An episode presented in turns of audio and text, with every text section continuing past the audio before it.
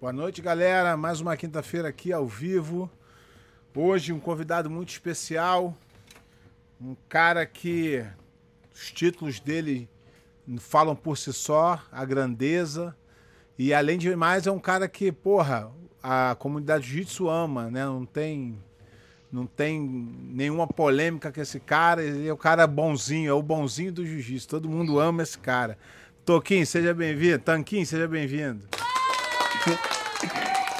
Obrigado aí, Pé. Valeu aí pelo convite, cara. Prazer estar participando. o prazer é tudo meu. Tem um cara do teu gabarito aqui, né? Apesar que a gente tem uns caras bons que vem aí também, né? Não, pô, só tem fera, porra. Já acompanho tem muito tempo. Desde os primeiros que tu começou a fazer, eu já, eu já acompanho. Pra gente, pra gente começar, vou. Pra quem é, não acompanha o Tanquinho, porque o Tanquinho ele já é tipo um veterano, né, Tanquinho? Não é mais um garoto. Pô, já, já, já tô com a idade já, cara.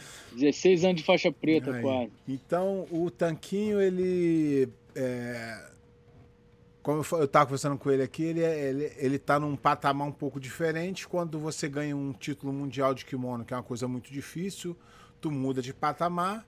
Quando tu ganha o ADCC no 100 kimono, tu muda de patamar. E quando tu, é, tu ganha os dois, tu vai num grupo seleto de pessoas. Nem é, não é muita gente que tem esses dois títulos. E você conseguiu ter esses dois títulos numa época onde o peso pena, que era o que você lutava, era totalmente é, complicado. Tinham vários, vários nomes.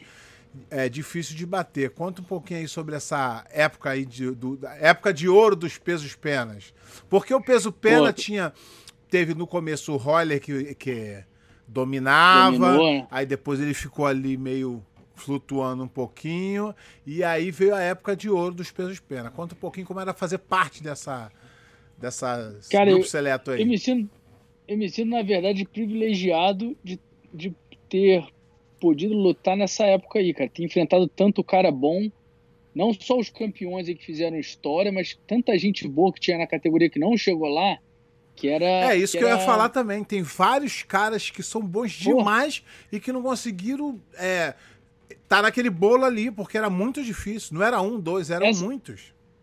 Acho que essa era uma das maiores, maiores dificuldades que tinha na categoria, porque a gente tinha que se matar entre a gente, todo mundo, e quando passasse um, chegava na final, pegava o Rafael ou o Cobrinha, ou pegava na semi, e aí os pô, eles, realmente eram diferenciados e, e, e ganhavam apertando a maioria das pessoas, mas eu acredito que muita gente também respeitava muito eles, tinha muito medo de lutar com os caras, então acabava que quando chegava eles, os caras estavam frescos que a gente já tinha se matado, né? Mas, mas foi muito bom lutar nessa e época, você, cara. E você eu, não tinha. Eu valorizo muito meus títulos. E você não tinha muito esse problema, né? De, de receio de lutar com esses caras.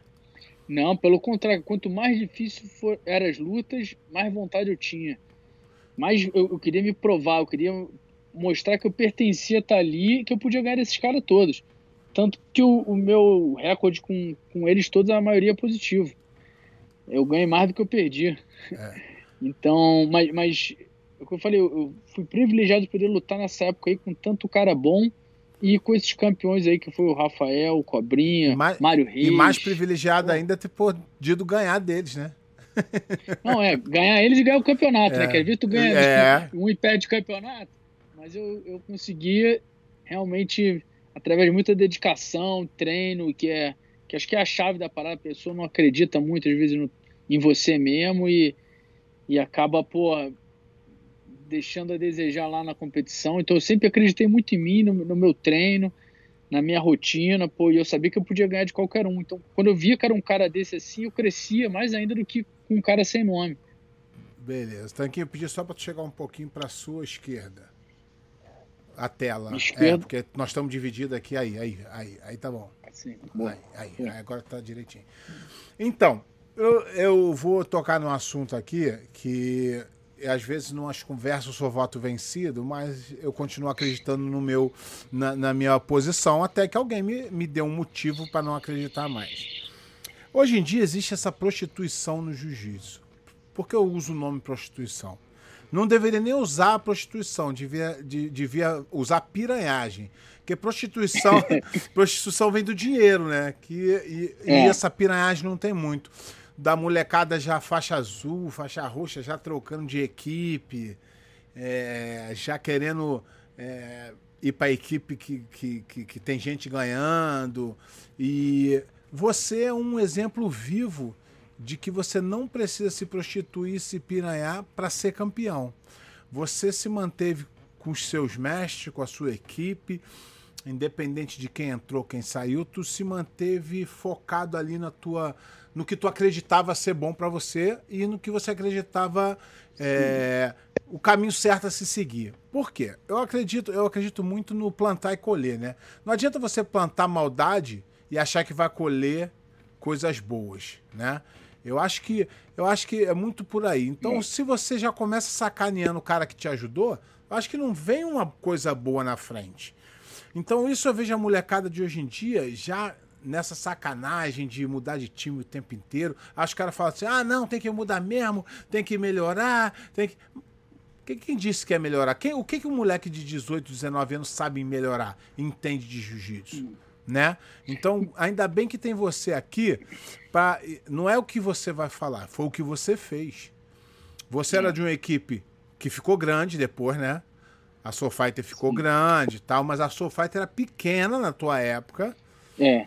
E você acabou optando por não é, ir para time grande nenhum e montar a sua própria equipe, montar não sua própria equipe, é. trabalhar na sua própria equipe e, e, se tornar o campeão que você foi. Fala um pouquinho sobre isso aí, se isso foi pensado, como é que isso aí... Não, cara, eu, assim, é uma coisa que eu, eu como eu estava falando antes, eu acreditava muito em mim, na, na, no meu potencial.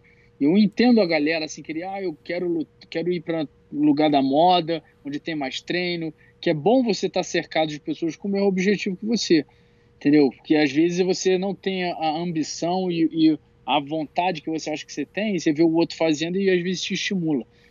Eu acho que é, é muito nisso que a galera de hoje em dia foca. Foca no outro, mas não está preocupado com você mesmo. E eu sempre fui muito eu.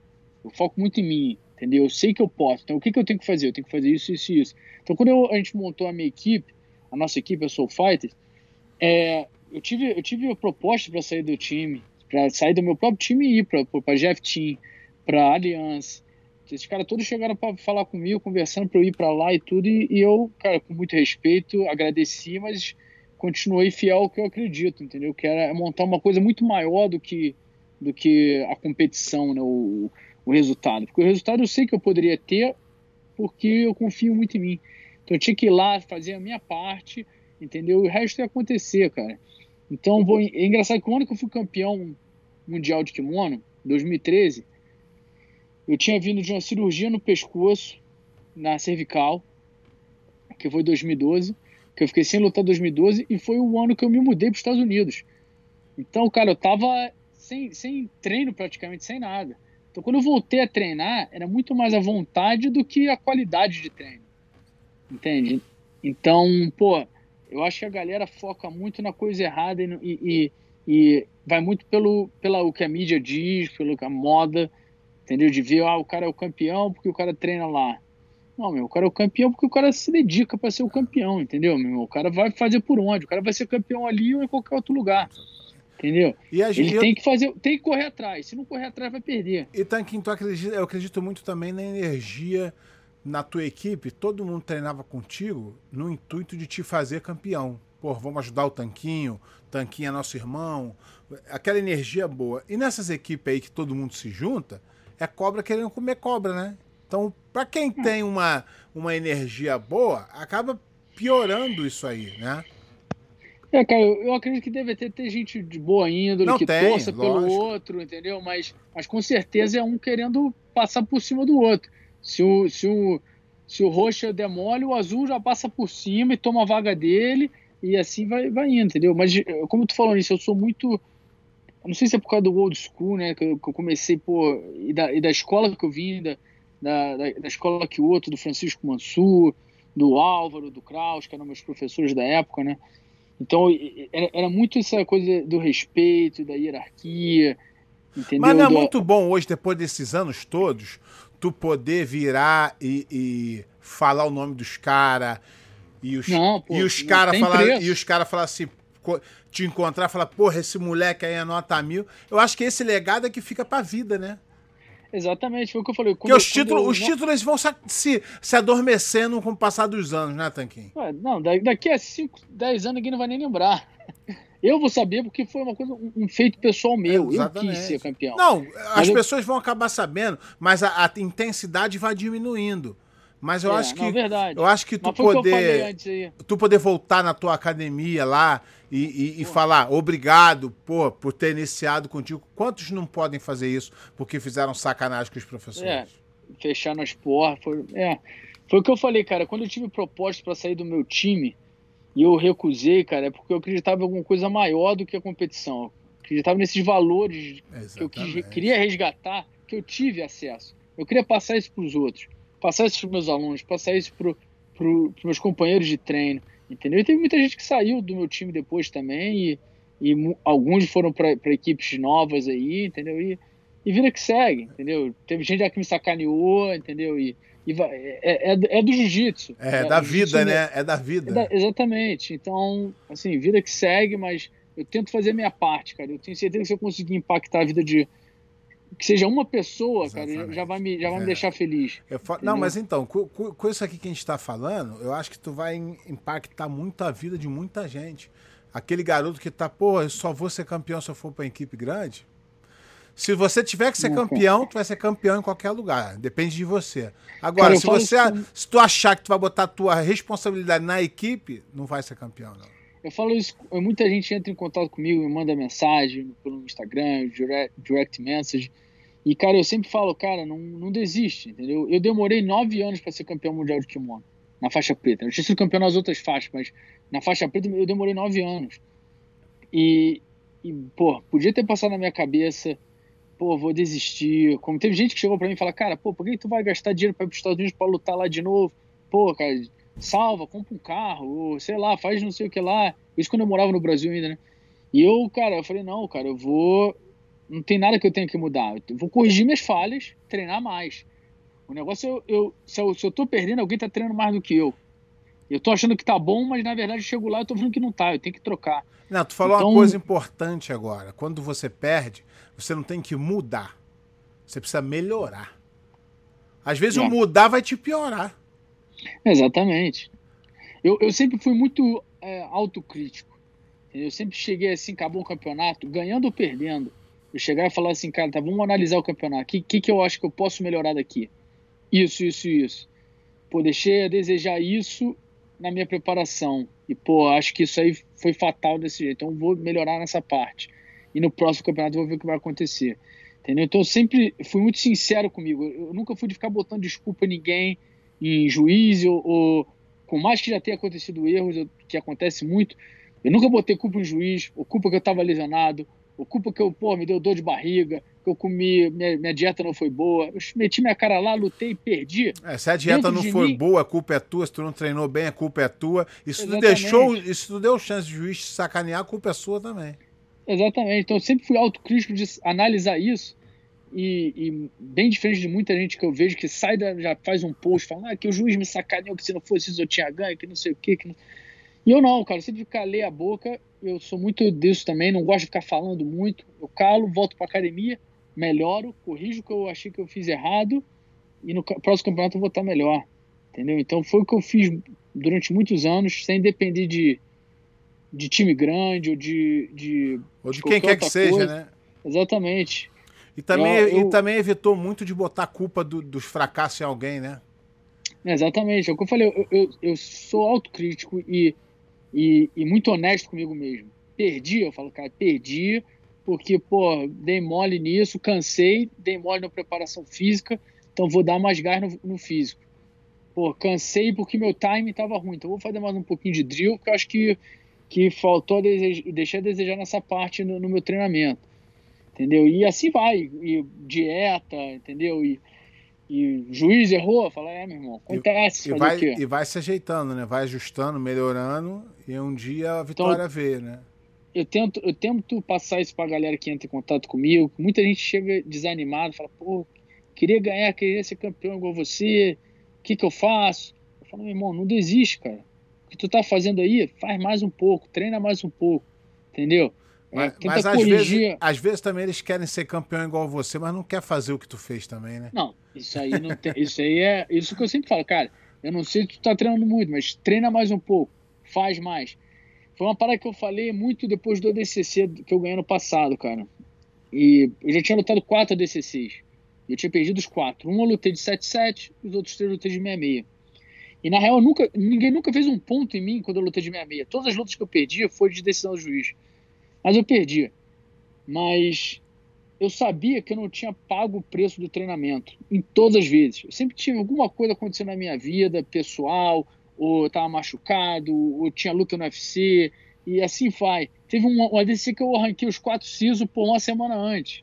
Entendeu? Uma loucura, pô. Fui todo inchado, fui lutar, entendeu? Sem comer, pô. Mas enfim, eu sabia, quando, quando na minha cabeça, falei, meu irmão, eu não fiz tudo o que tinha que fazer para ser campeão. Entendeu? Então o que eu vou fazer? Nesse último ano eu falei, cara, não sei se eu vou ter chance de lutar em 2021, fisicamente. O tempo tá passando, né? O teu tô, prime time tinha, tá, chegando. Ao... Já, já passou, meu prime já passou. Tem 36 anos, não, 37 passou, agora, mas. Passou não, porque tu foi campeão no passado, então não passou não. É, não, mas é aquele negócio, mas eu paguei o preço para ser Sim. o campeão. É que a galera não. Se eu, se eu, hoje em dia eu tô com 37 anos, vou fazer 38 ano que vem. Se eu quiser pagar o preço para ser campeão novamente, eu sei o que eu tenho que fazer. Mas se eu chegar e lutar um campeonato lutando meia bomba, ninguém vai passar por cima. Não adianta que pô, o tanquinho é bom, foi campeão, mas eu tenho é. que. Você tem que pagar o preço. É o que muita gente não faz. Muita gente não quer fazer isso. Treina duro, às vezes, até uma semana ou duas, aí, pô, arruma uma desculpa, lesiona. Ou, pô, ih, não, eu tenho que dar aula. Cara, quando eu, quando eu ganhei a DCC, eu tinha mudado minha academia de locação, tinha é, assumido praticamente quase todas as aulas da minha academia. Eu estava dando umas 15, acho que 20, não, 20 aulas semanais que eu estava dando na minha academia, fazendo físico, treinando, gerenciando a academia, que eu não tinha um manager, não tenho nada, sou eu que faço tudo, limpando a academia, entendeu? Então, tipo assim, é, é, é muita coisa acontecendo e eu, mas eu não, não, não furava um treino, não, não dei, eu sabia o que eu tinha que fazer, entendeu? Porque eu não queria passar pela mesma experiência que eu tinha passado nos outros anos. Eu queria pelo menos lutar um ADCC e ganhando ou perdendo, eu falar, meu irmão, pelo menos esse aí eu fiz tudo antes, perdi porque o cara foi melhor mesmo, dane-se. Mas é aquela velha história, né? Quem quer, arruma um jeito. Quem não Exatamente. quer, arruma uma desculpa, né? Exatamente. E é isso leva para essa galera aí que a gente estava falando antes. Pô, o cara quer treinar na academia dos campeões porque acha que lá vai ser o, o, o que vai fazer o cara ganhar, entendeu? Mas ele não quer pagar o preço do seu campeão. Quando ele chega lá e vê que o campeão faz, o cara fala: Ih, meu irmão, isso aí não dá para mim não. Isso aí achei que, era mais, achei que era mais tranquilo, entendeu? Então, é isso. O cara que quer, o cara vai arrumar um jeito de fazer. Exatamente. Tanquinho, conta um pouquinho como é que foi tua, o seu começo na competição e como é que foi os seus campeonatos de, de faixa colorida. Conta alguma história interessante aí pra gente. Porque todo mundo pensa assim: ah, também o Tanquinho, campeão mundial, campeão do ADCC, ele foi mole tudo pra ele, ele só foi lá e ganhou. E tem sempre tá uma doido. história, né? Não, sempre tem, cara. Assim, eu, eu comecei a competir assim desde, desde novo, né? Eu entrei no juízo com 13 para 14 anos e já já competi logo assim com, uns 3, 4 meses de jiu-jitsu. Tomei um pau logo no primeiro campeonato, bati um minuto, o cara me amarrotou, era faixa amarela. Mas eu, eu não sei, eu tinha essa, essa vontade de me testar. Diferente de muita gente que com uma, com uma experiência ruim, às vezes te bloqueia e não quer mais competir, comigo era o contrário, me dava mais gana. Falei, cara, não, agora eu vou treinar mais. Então eu vou lá. E aí fui melhorando. Segundo campeonato eu fiquei em segundo lugar. Eu não, fiquei em, ter... fiquei em terceiro. Terceiro campeonato fiquei em segundo. E assim foi indo até a hora que eu comecei a ganhar uns campeonatos menor. E lá no Rio tinha muito campeonato, porra, o tempo porra, inteiro. Porra, mas na, naquela época, o Mundial e o a Copa ali de, de qualquer campeonato era a mesma, era a mesma coisa. coisa. Os campeões mundiais estavam lá. Não, exatamente. Não, era, era. Pô, tu lutava com os mesmos caras o tempo inteiro. É, eu vejo hoje em dia o jiu-jitsu é mais fácil, né, Tanquinho? Dá pro cara se motivar. O cara vai no Open, pega uns caras mais tranquilos, azul, ele vai se é. motivando. Na nossa época, não. Era Copa não. Jacarepaguá, pá. Primeira luta, campeão mundial, finalista do Pan-Americano. E Pô, era um, um, um Cara, eu lembro, eu lembro que eu, eu lutei num, era 2001, era faixa roxa. Eu lutei uma Copa por Jacarepaguá. A minha primeira luta foi o Michel Maia, que tinha um mês antes ganhou o Mundial na faixa roxa. Entendeu? No, no, no peso pena. Que era, que era, o que eu tinha acabado de, de virar, de virei roxo. E lutei com o cara. Perdi, ele me ganhou de 2 a 0 mas assim, exatamente isso. Tu lutava com um campeão mundial. Em qualquer esquina. No campeonato, pô, na Copa Jacarepaguá, que era campeonato Qualquer do, esquina, qualquer campeonato. Então, assim, eu, eu sempre lutei muito e nunca liguei muito para resultado. Lógico que ninguém quer perder, pô, ninguém é. Eu sempre fui muito competitivo, perdi, eu ficava louco, eu ia pra academia, treinava mais. Mas assim, eu me testava, eu queria me testar. Eu falei, eu acho que agora eu tô melhor. Vou lá, assinava no próximo que tinha, perdi, eu voltava puto, voltava like, bufando dentro do ônibus, pô, pensando, o que, eu vou fazer no prova? Vou voltar. Se eu pudesse ir pra academia, que naquela época era moleque que não tinha chave da academia nem nada. Se eu pudesse, eu ia naquela hora pra academia só pra, pra treinar. Entendeu? E, eu também era muito supersticioso, cara. Eu tinha uma coisa assim que eu, eu ganhava uma luta, porra, com kimono, um porra, campeonato com kimono, próximo ser... campeonato carqueiro. Aí eu, eu começava a ser muito metódico, fazendo as mesmas coisas, né? Aí tu falou pra eu contar uma história, eu lembro que eu, eu fui lutar um campeonato, pô, era um brasileiro, eu acho, não lembro agora. E, pô, eu tava na faixa roxa, tava indo bem pra caramba, ganhei uma, duas, três lutas. E eu comecei a reparar que toda luta que eu fazia, porra, eu botava o meu chinelo antes bonitinho, arrumadinho na beira do tatame, cumprimentava, entrava e ganhava. Aí chegou na quarta luta, eu botei meu chinelinho ali bonitinho, já tava com aquilo na cabeça. Falei, vou fazer igual eu fiz nas outras três lutas.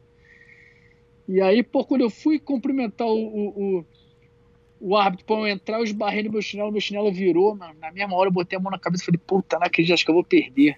Eu já entrei meio assim, bolado. não deu outra, perdi. Aí depois disso eu liguei o. o, o, o foda-se mesmo, falei, quer saber? Vai ter nada a ver, meu irmão. Eu que tenho que treinar, meu, isso aí é maluquice. Aí, galera, só pedindo aí pra galera que tá assistindo aí no Facebook dar uma compartilhada, quem tá no, no YouTube também mandar para copiar o link e mandar no grupo do WhatsApp da academia aí. E a galera já pode ir mandando as, as perguntas aqui. Tem uma galera já aqui, ó. É, ó, o, o, português lá da Austrália tá aqui, Crispim. Porra.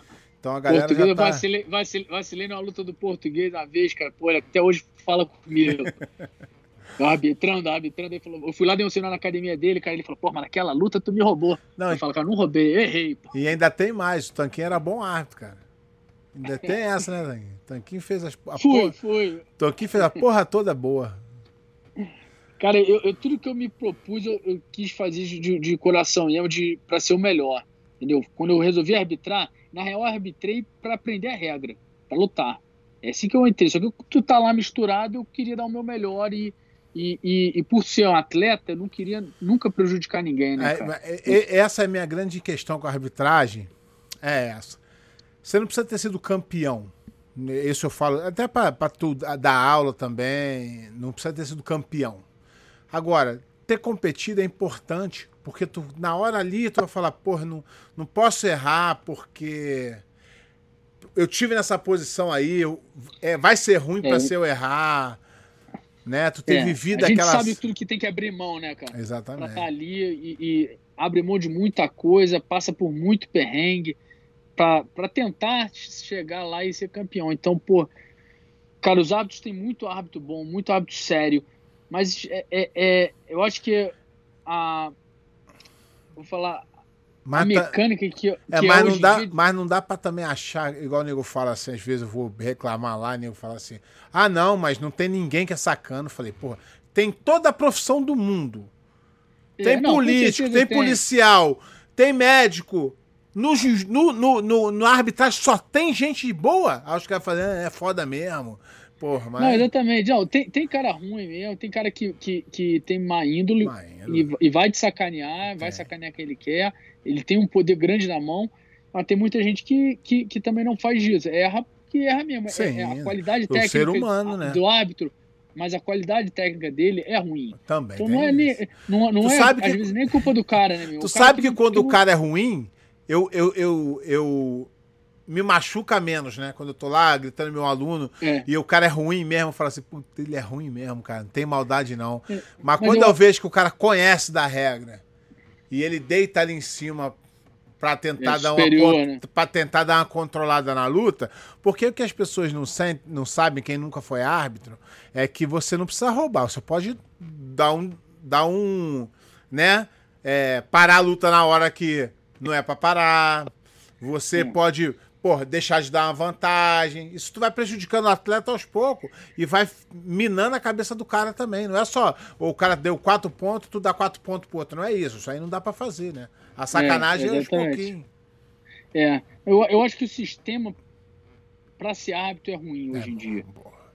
Então eu acho que isso acaba facilitando ter gente ruim arbitrando, é, é, é mal remunerado é, chega a ser desumano então, tu arbitrar é... a quantidade de horas que tu arbitra lá, meu Então, as então, pessoas, então... as pessoas falam, as pessoas, eu, eu, quando eu, eu comecei a criticar muito a arbitragem, mas criticar no meu direito de, de professor, é, meus alunos pagam a inscrição, eu tenho direito. Aí eu falei assim, mas porra, eu não posso ser o cara maluco, criticar por criticar. Eu tenho que ter a crítica e eu tenho que ter no mínimo uma solução nem que não seja Sim, aceita, é. mas a minha.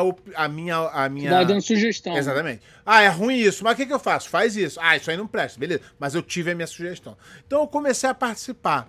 Comecei a participar de, de, de RTP, comecei a perguntar aos árbitros. É, acontecia o negócio, eu perguntava, mas por quê? Ah, não, não, não, não tô brigando, não, só quero, só quero entender.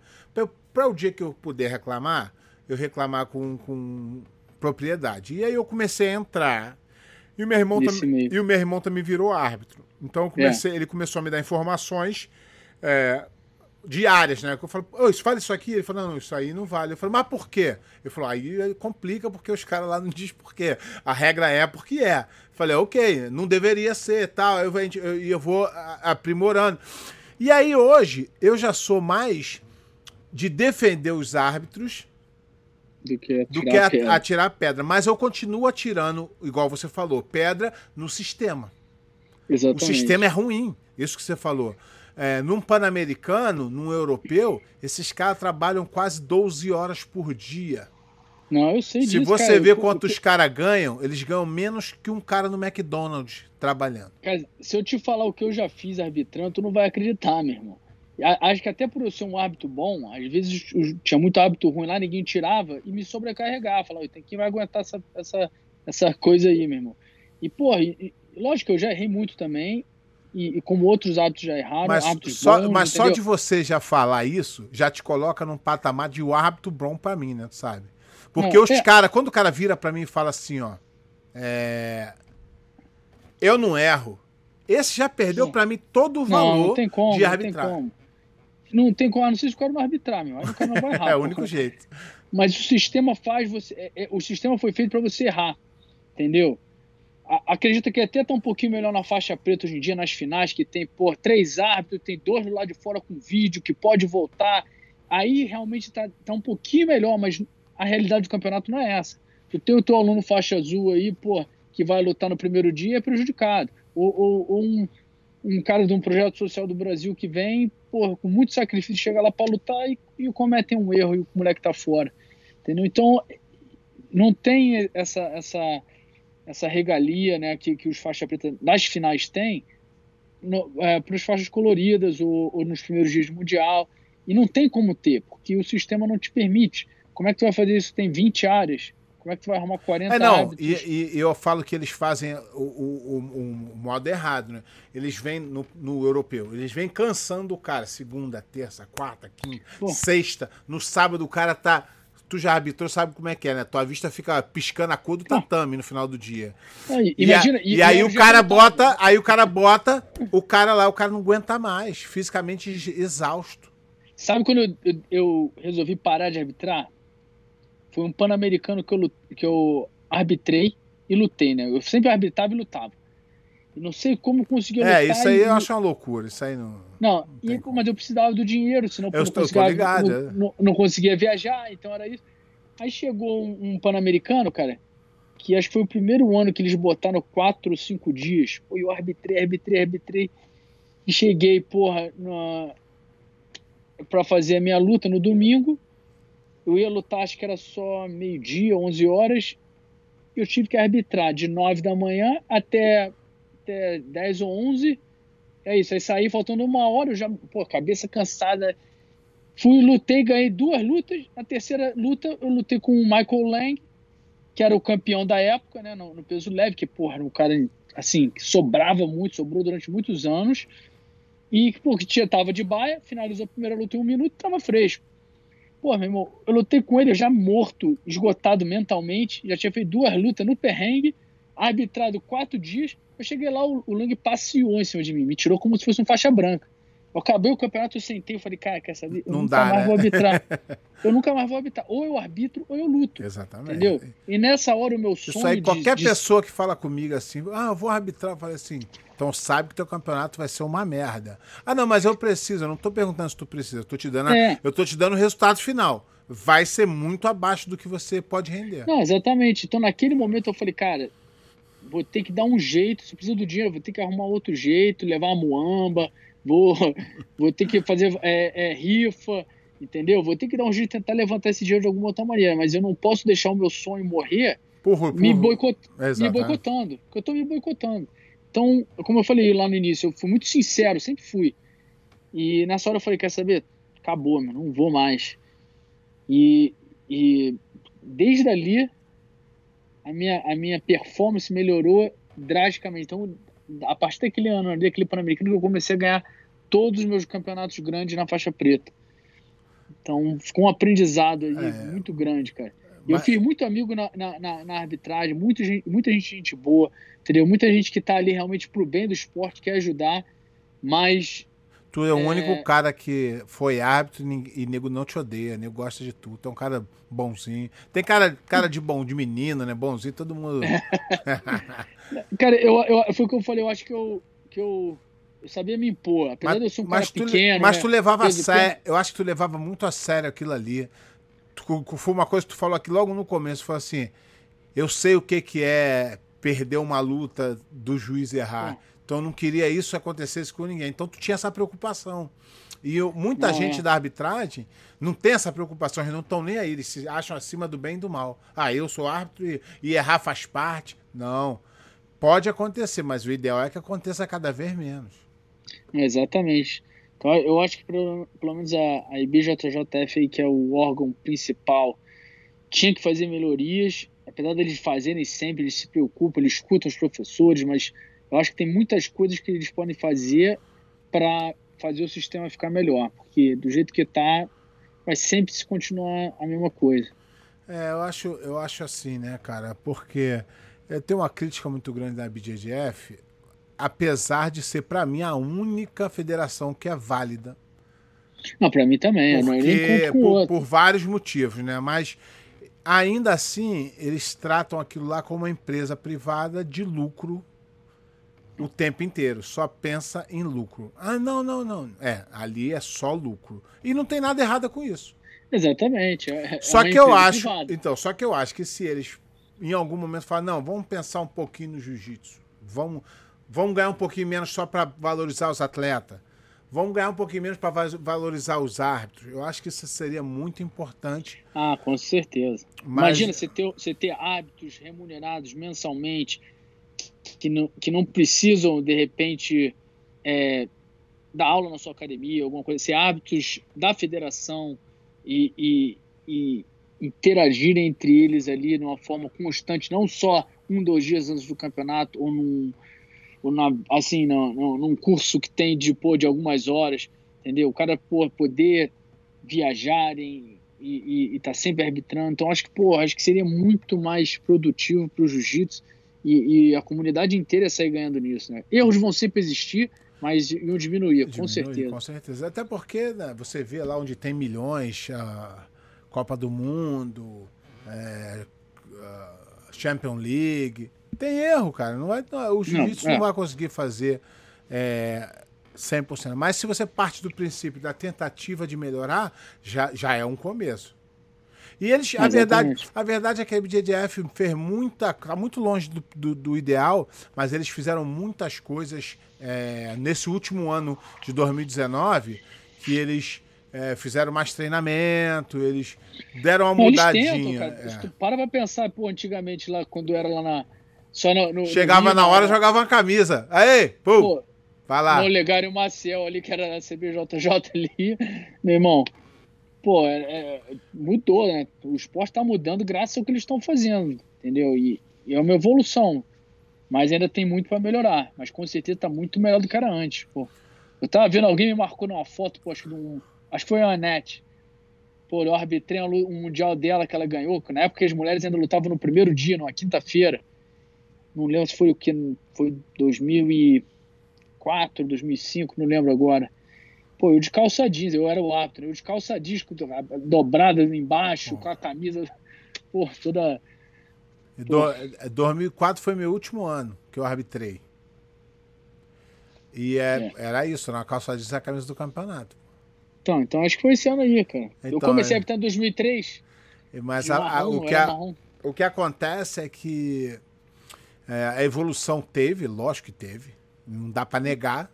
É, é, se você, igual Sim. você falou, ver a foto e ver é. hoje, só disso já é. Mas eu acho que eles, eles, eles são muito devagar na melhora, mas eles, é, passo de tartaruga, mas está melhorando. Mas é Sim. disparado o, o, melhor evento. Tocando nesse assunto de evento, eu vou, vou perguntar uma coisa para tu que você participou do, dessa fase aí e, e, e isso tudo. O que acontece? Agora acabaram de é, criar alguns eventos aí é, profissionais, né? Pelo menos profissionais que eu digo é que tu tá casada, um o cara te dá um dinheiro, tu luta, beleza, fechou. Aí, não sei se tu tem o mesmo pensamento que eu. É, todo evento que você faz, que você arruma um cara rico doido para colocar um dinheiro, ele tem os dias contados. Que, ah, o, que o rico vai ali, brinca um pouquinho e fala: cansei, cansou.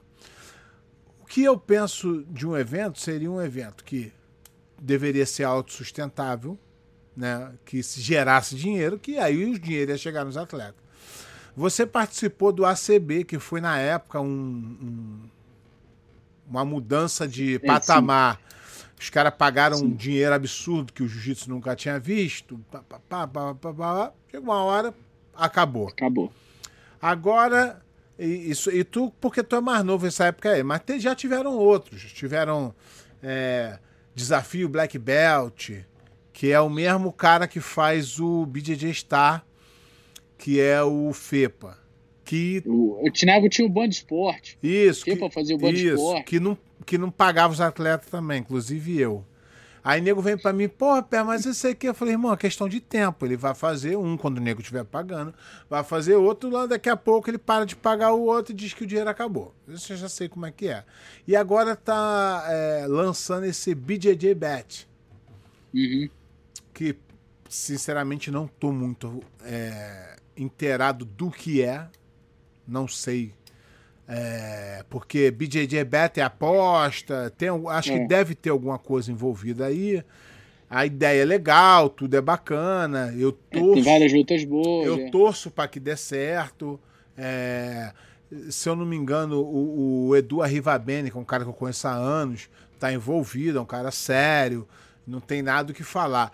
Mas, na nossa experiência de mais tempo, que você é mais novo que eu, mas viveu muito tempo isso Sim. também, a gente tem essa experiência, né? Uma coisa começa, começa, começa e. Por quê? Porque não é autossustentável. Não é uma não. coisa que. Tem dias contados. Exatamente, não é uma coisa que gera dinheiro. E aí, quem acaba é, estando ali na crista da onda naquele momento ali, se dá bem um pouquinho e daqui a pouco fica um hiato sem muito evento, daqui a pouco é. vem um outro aí. O que, que você acha sobre esses eventos profissionais aí? É, cara, eu, eu compartilho do mesmo a minha opinião que você, basicamente. Assim, eu, eu acho que é, os eventos têm dias contáveis, né? não tem como se sustentar, entendeu? O investidor vai botar um dinheiro um tempo e quando ele cansar ele vai parar e, e como você falou, quem está na crista da onda vai aproveitar e depois, depois vai parar, né? É, o BJJ Bet também eu, não, eu tô meio por fora também, porque pelo menos comigo não falaram nada, não vieram me sondar ou nada. Então, o que eu sei pelo pouquinho que eu li de das lutas, grandes lutas que eu, eu vou assistir, vou comprar o pay-per-view para assistir, para apoiar também, entendeu? Ah, Mas assim, eu não, não, sei o que, que tá, como é que funciona exatamente. Tem alguma coisa de aposta também. Acho que você pode apostar depois que você compra o pay-per-view. Você pode apostar nos lutadores. Acho que eles, não sei se eles vão sortear ou quem, quem acertar mais ganha alguma coisa. Alguma coisa dessa assim. Não, mas... A ideia é legal, a ideia não é ruim. É. Mas o, o, meu grande, a minha grande questão é. Se vai ter a segunda edição, a terceira, a quarta. A minha grande questão é: isso é viável, é rentável? Porque ninguém fica botando dinheiro para nada, não existe isso. Exatamente. Ninguém bota. O cara quer ganhar dinheiro, então o negócio tem que ser suficiente. Eu vou dar o exemplo do, do ACB, né? Foi o que tu falou aí, que eu lutei e eu fui o campeão do sem kimono do ACB. Eu, pô, ganhei muito dinheiro na época e eu, pô, fiquei amarradão, né? Eu falei, caraca, uma grana assim pro jiu-jitsu que eu nunca tinha ganho, né? E, e aí eu já, já fui defender meu cinturão, eu ia, por, é, como você era o campeão, você ganhava muita mais grana, né? E eu tava animadão, falei, caraca, vou... eu ganhava mais lá do que eu ganhava no, no UFC, pra tu ter uma ideia. Oi. E, pô, aí eu fiquei nessa e treinando, treinando, treinando, assim, faltando uns três semanas para minha defesa do cinturão, cancelaram o evento todo, foi quando acabou tudo.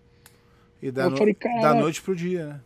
da noite pro dia. Eu marcada, minha luta marcada, pô. Eu ia ser o, o, a primeira defesa de cinturão que ia ter.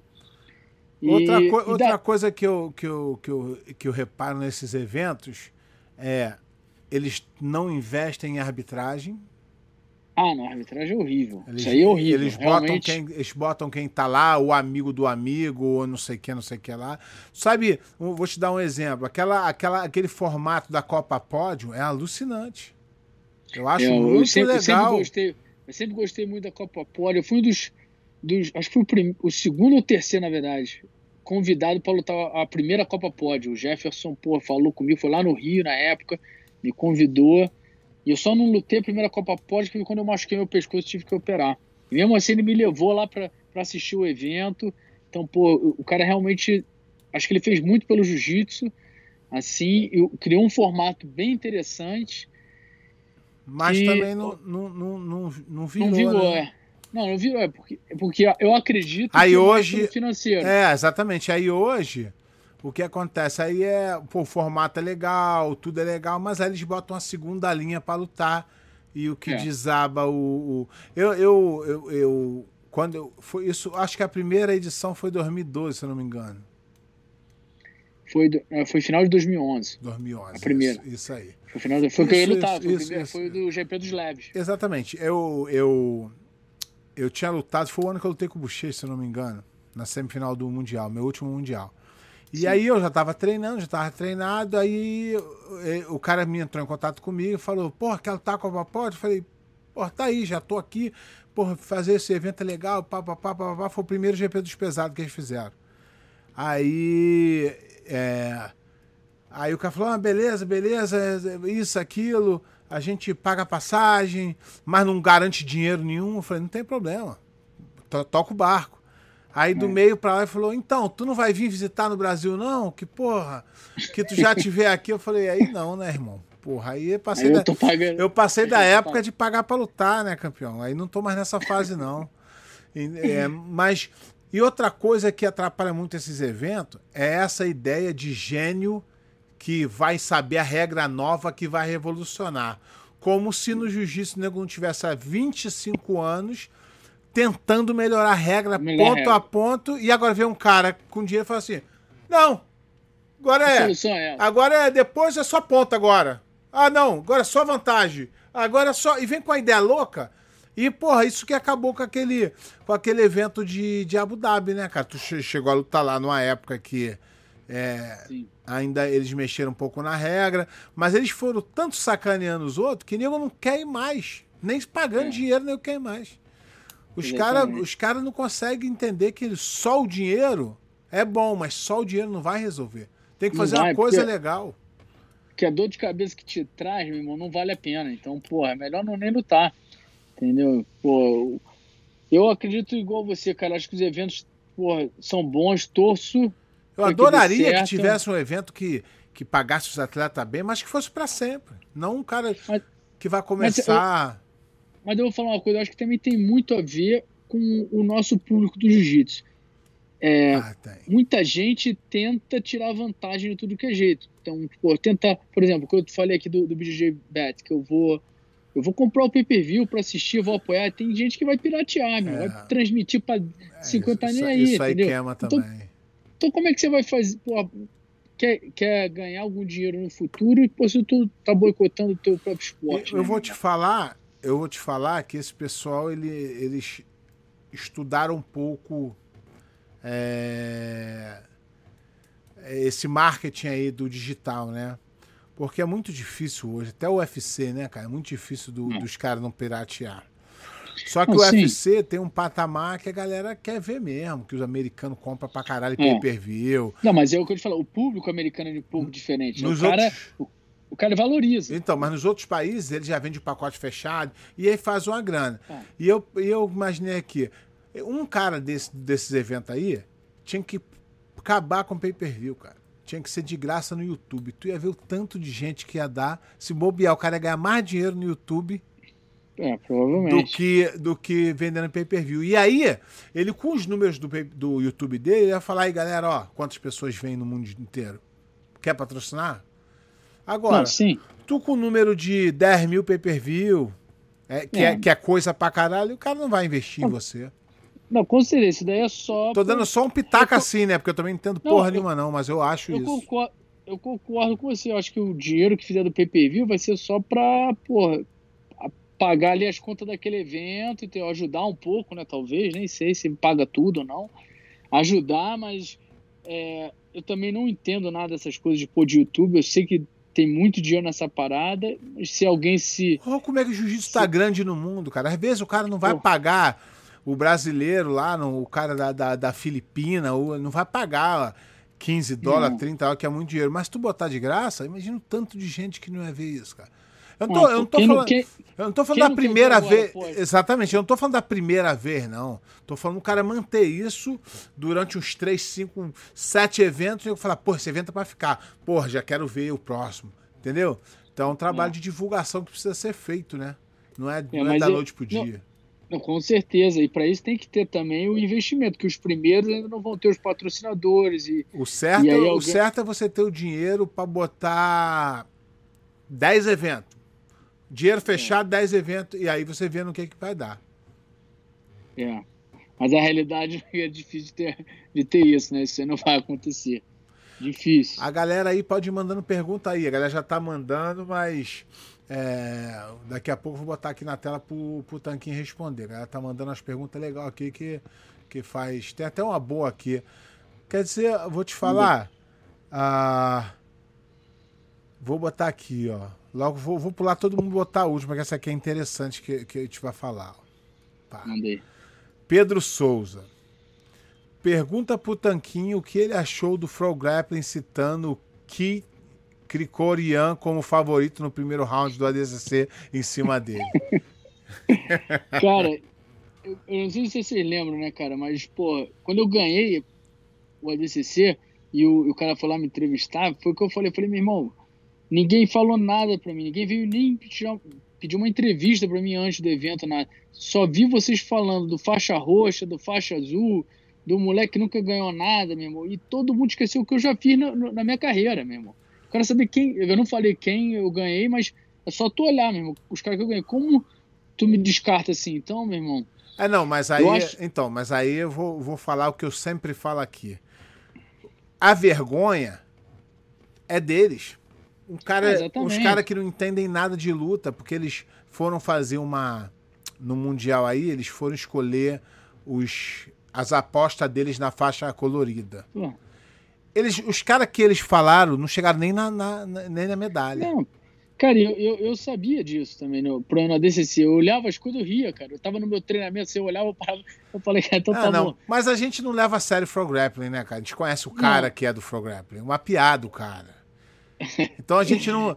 Assim, a galera da internet pode achar que Froglap, oh, Froglap, Froglap, mas a gente, quando tu, lê, é... quando tu lê aquilo ali, tu fala, brincadeira é isso aqui. Porque ela é a mídia que hoje controla o jiu-jitsu. É, exatamente. Mas não, é, então... mas não quer dizer que é certa. Não, não é. Pelo contrário, tá muito mais errado do que tá certo. E pelo contrário, os caras erram muito.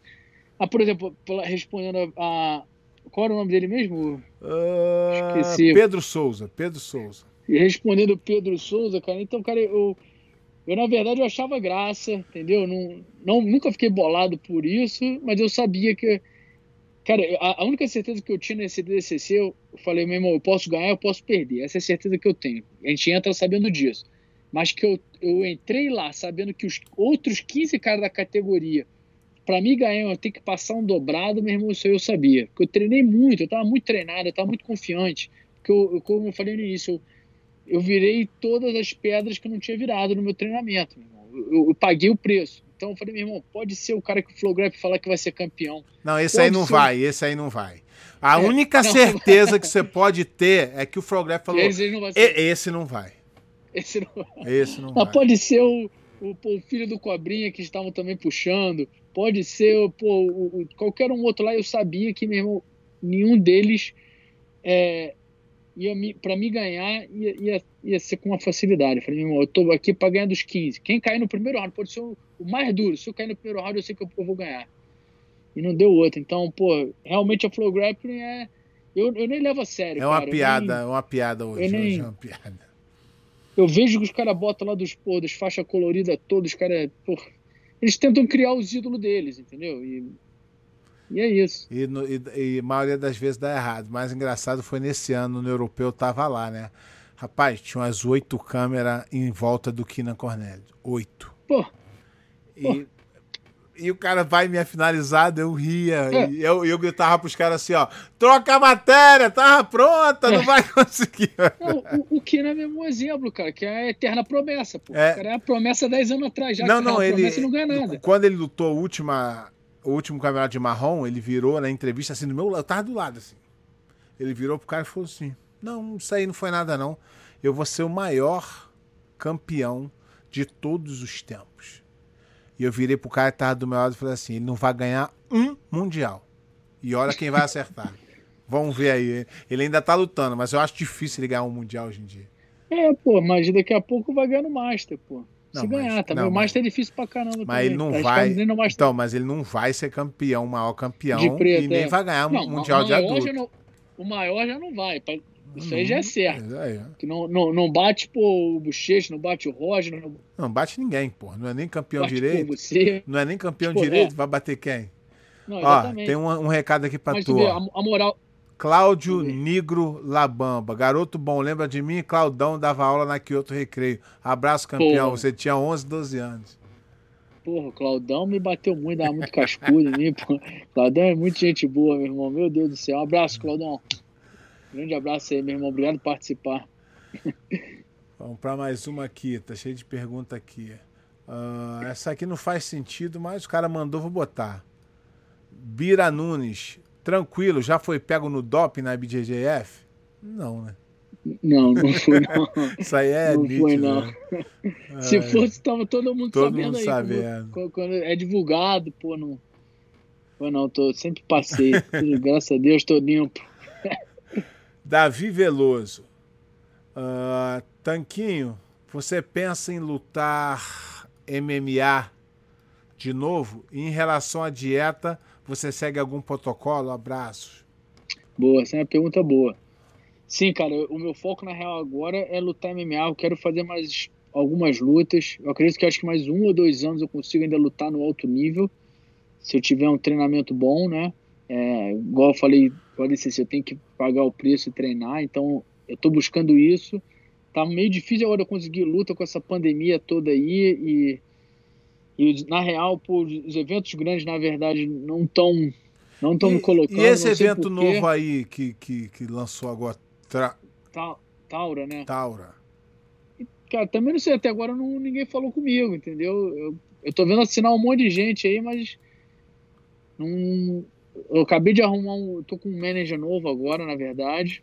Que é um cara muito bom, muito conhecido, que é o, que é o Ali, uhum. que, é o, que é o manager do Khabib. Então eu acredito que agora talvez vou conseguir é, entrar em ah, algum evento certeza. aí.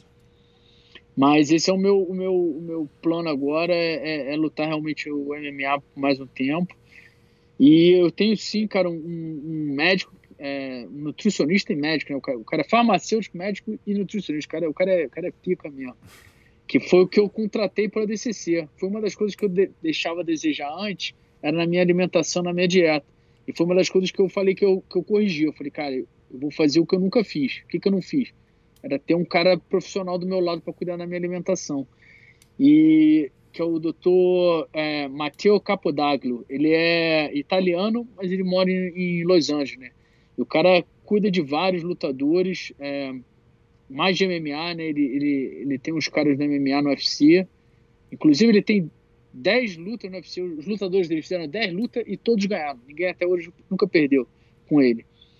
E eu contratei ele para ser meu, meu nutricionista na DCC e por me sentir na melhor forma possível.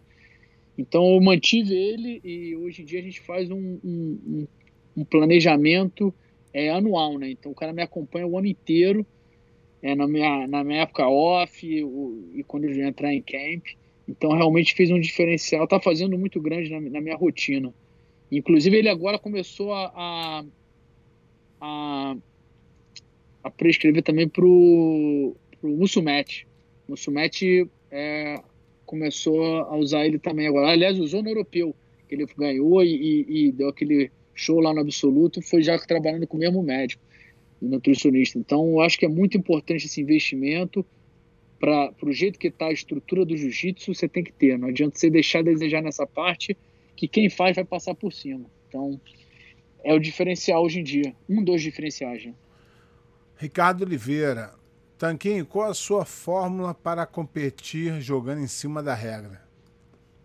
Saber a regra, pô. Tu não sabe o que vai acontecer ali na hora, meu. É tanta coisa que acontece, é uma fração de segundo que você tem que pensar, mas você tem que saber. Você não sabe a regra do teu esporte, meu irmão, e tu tem uma fração de segundo para tomar uma decisão certa, baseada na técnica que, que você tem que usar e no que vai ser melhor para você é, em relação a a regra, porra, você tem que saber. Então, estuda muito. Foi o que eu falei antes aqui no início. Eu, eu comecei a arbitrar para conhecer a regra. Fiz muito curso de, de, de regra. E, cara, era Arbitrou chato, muito né, também, né? A, pô, arbitrei de 2003 a 2012. Direto. Assim, e, e os principais eventos e e aí lutava nessa época também, então eu tirava o paletó ali do, de hábito, tinha o kimono, lutava, voltava, se eu perdia, eu voltava, já botava minha roupa de novo. Então participei ativamente ali, mas me ajudou muito, cara, assim, em termos de, de conhecer a regra. Então, não tem nada assim que tu vá fazer que tu vai te ajudar, tem que estudar a regra e saber. É isso. E treinar também. Só não, estudar lógico, não... não. Não, não, pô. Isso aí não precisa. Acho que não precisa nem ser falado. É, porque senão o cara fala assim, já sei, então vou saber a regra é. e tá bom. É. Sentado no sofá, é. lendo, chega lá, acho que vai ganhar. Vai tomar uma massa. Não. Tem que treinar, meu amigo. É isso aí. Aqui um recado aqui, ó. Bocão BJJ, tanquinho terror da nossa geração da Copa Alfa Barra. Porra, Bocão, grande abraço aí.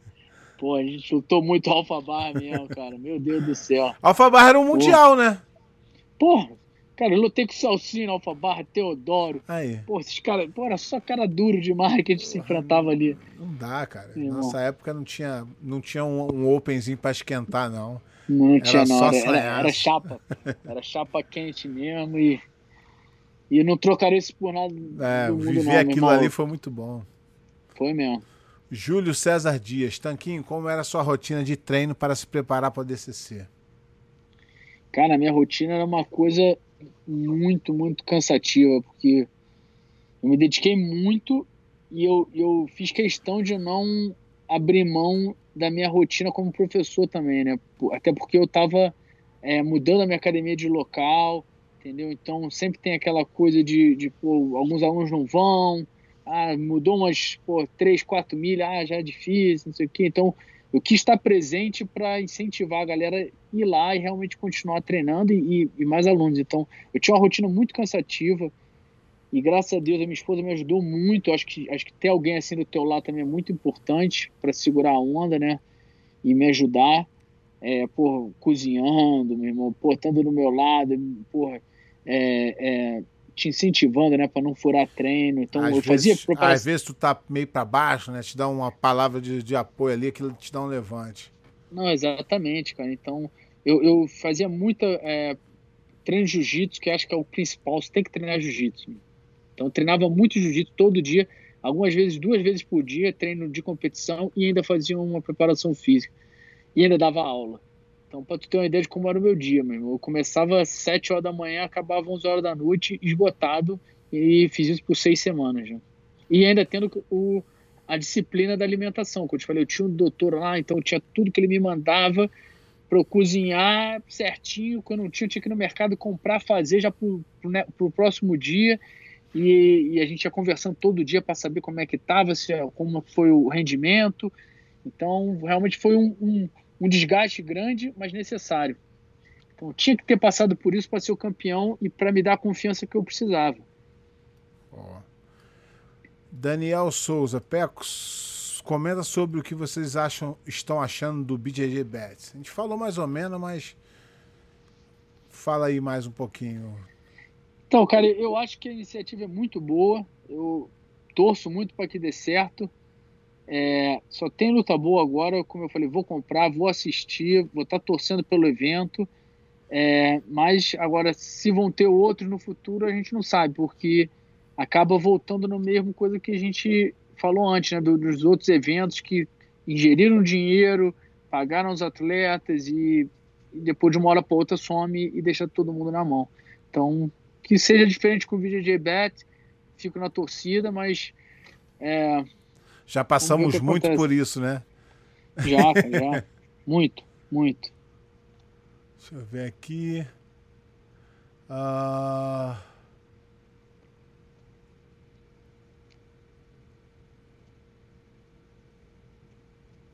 Eita. Tem que botar um óculos já, hein? Aqui... É isso que eu falo, precisa de óculos. Eu, eu, pra ler, eu uso, cara. descobri esses dias aí. Comecei a ler o livro, falei, epa, porra, não tô conseguindo me concentrar. E botei um óculos, a letra ficou desse tamanho. Aqui, Vitor Hugo, pé, faz um resenha com o FIPA. Vamos ver esse debate aí. Se ele me pagar, eu chamo ele. Se ele me pagar, não vou chamar, não. não, cara, eu, eu, pelo menos, eu não sei como é que o FIPA fez antigamente, mas eu nunca tive problema com o FIPA. Pelo contrário, o cara sempre foi, foi gente boa comigo, mas se tá devendo aí o pé é, aí... Porque, porque tu não lutou, né? Se tu tivesse lutado, não tinha é. recebido também. Tem uma galera que não recebeu. Bora pra próxima. Wagner Melgaço. Boa noite, pé e Tanquinho. Tanquinho, a criação da Double Five era um sonho? Acho que tu não tem nada a ver com a Double Five, né? não, tem? não, cara. Não, não. Eu, cara, eu, eu, eu sou. Eu sou fighter, né, cara? Um, a Double Five foi foi o, o Formiga e o Tatu, que eram parte da Soul Fighter, né, que eles resolveram sair e montar o time deles junto com o João Gabriel, que eles estavam com esse, essa vontade de, de seguir a carreira deles e, e, ter a própria academia deles, e, e eles saíram e montaram, né, mas não tenho nada contra, cara, a gente separou na boa, desejo o melhor para eles e, e vida que segue, entendeu? É o que a gente estava falando lá no início de, de, de, de, de gente que troca de time, que não troca, então é, normal do jiu-jitsu hoje em dia, né, meu? Cada um que siga o seu futuro aí, seja feliz com Mas as suas decisões. Eu acho melhor do que, igual estão fazendo aqui contigo, melhor do que criticar quem sai, vamos enaltecer quem fica, né? É, não, é isso aí. Mas assim, eu não tenho nada contra os caras que saíram, não, entendeu? Meu? É, já, até pô, porque a gente conversou. Um tem... A gente conversou na boa, sentou, entendeu? E apresentando as, as, os argumentos deles, deu os nossos, eu e meu irmão, né? E, e foi isso. Eles que seguem e, e, e que vá concretizar o sonho deles, né? Que Exatamente. o sonho é deles, não é meu. Exatamente. Sérgio Taz, Tanquinho, sua conquista no Mundial em cima do Mendes foi emocionante demais. Merecia um filme. A superação Porra. das derrotas e a virada no fim da luta. Porra, cara, eu, acho que merecia o filme era, era, a história da minha vida, cara. é, porque quem vê ali pensa que foi só aquele dia ali, né, é, né, que tu superou, exatamente. né? Exatamente. Não, realmente foi um lutão, cara, foi coisa de, pô, de detalhe. Mas se tu parar pra pensar, assim, que muita gente não conhece, né, mas, cara, um ano antes, acho que um ano antes, eu tava operado da minha cervical, o, o, o, o médico abriu aqui na frente, Botei uma placa de titânio, quatro parafusos no pescoço e o médico falou para mim que eu nunca mais ia treinar jiu-jitsu, né? nem lutar. Ele você nunca mais você vai treinar, cara, porque você não pode acontecer nada no teu pescoço. Isso um ano antes desse mundial. E eu falei, caraca, não, que isso? Como que eu nunca mais vou poder treinar? Aí fiz minha fisioterapia, fui me sentindo melhor, fiz mais exame, o médico me liberou para treinar E aquilo foi me fortalecendo de uma maneira, mesmo, que quando eu cheguei naquele Mundial, porra, com todo o respeito pelo Rafael, que é um, é um gigante do jiu-jitsu, mas pô, não falou, ia me vencer. Agora ele tá ferrado, tô com o pescoço de titânio. Agora não, ele... eu... É aquele negócio, acho que, acho que é o, o, equilíbrio, né? Quando tudo equilibra, você faz tudo certo, vai acontecer, entendeu? Então, pô, eu treinei muito, fiz a dieta certa, tava bem fisicamente, tava bem mentalmente, tava bem espiritualmente, entendeu? Então, tudo isso é um conjunto que vai fazer dar certo. Entendeu? Não adianta você estar. Tá, se não tá um, Tem que estar tá tudo equilibrado, tá... né? Não pode estar tá um tá lado muito vida, forte. Um... Exatamente, não vai dar certo. Então, eu precisei passar por isso, esse, esse, esse trauma da, da cirurgia, de, do medo de não poder nunca mais treinar o jiu-jitsu, que era a minha vida, né? Para poder, não é ser o campeão, mas para poder dar valor a isso e, e, e, vencer, vou dizer, os demônios dentro da minha cabeça, para quando eu chegar lá, meu irmão, aquele campeonato não era nada, né? Aquilo ali era, pô, é. entendeu? O teu Rafael na minha frente ali, como eu falei, com todo respeito por ele, não era nada. A galera ali, porra, cheia a lutar com o cara, se porrava. Fala, cara, o cara, o cara, o cara faz isso, os highlights do cara.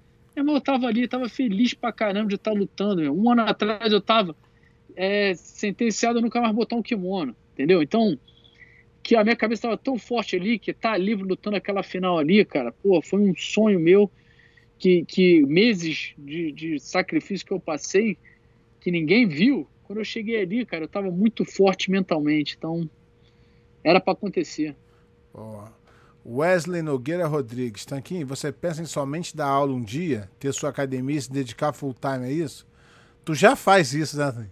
Já faço, há quatro anos. quatro anos eu tenho a minha academia, minha própria academia, dou aula full time.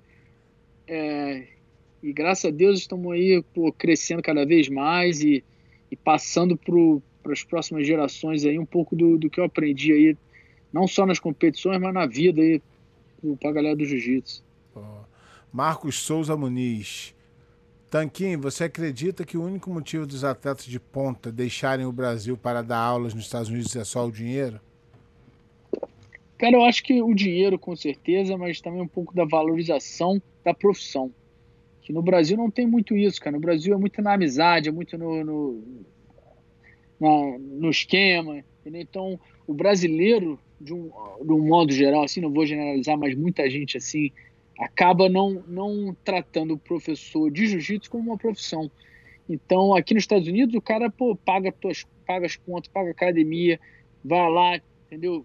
Te, te vê como um, um prestador de serviço que, que ele está ali te contratando, entendeu? E, e vai pagar você, não é porque o cara virou teu amigo pessoal que ele vai deixar de te pagar, entendeu? Então, acho que muito disso, desse dessa, desse reconhecimento que o americano faz, faz muita gente querer abandonar o Brasil para vir para cá e poder viver do jiu-jitsu. Aqui, o, o português está contando a história aqui. Ó. Vamos falar sobre os medos do Tanquinho. Vamos pedir e... para ele falar sobre o Lizard Blue Tang aqui que ele teve enfrentar na minha casa. Pô, tá maluco? O cara tem um, quase um lagarto, parece um jacaré gigante na casa dele, meu irmão. Eu cheguei lá, o cara queria jogar em cima de mim. Esse é um dos traumas que eu tenho. Pô, eu odeio, odeio esses répteis assim. O cara viu com aquilo, saí correndo. Eu falei, não, português nem chega perto. Eu vou pra rua. o cara me sacaneou, cara. Me sacaneou mesmo. Ele ria, ele quase se mijava de rir, cara. Vai ter troco. uh, tem mais uma aqui. Vou botar um vou botar um óculos mesmo. Vou trazer meu óculos para próxima aqui. Até aumentei a letra aqui, mas não. Não tá dando. uh... Matheus Fernandes. Mateus. Algum adversário que acompanhou por várias faces ao longo da carreira?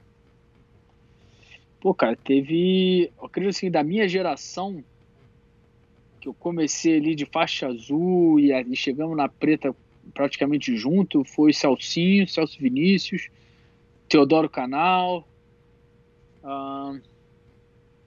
acho que o Braulio também, acho que foi o Braulio.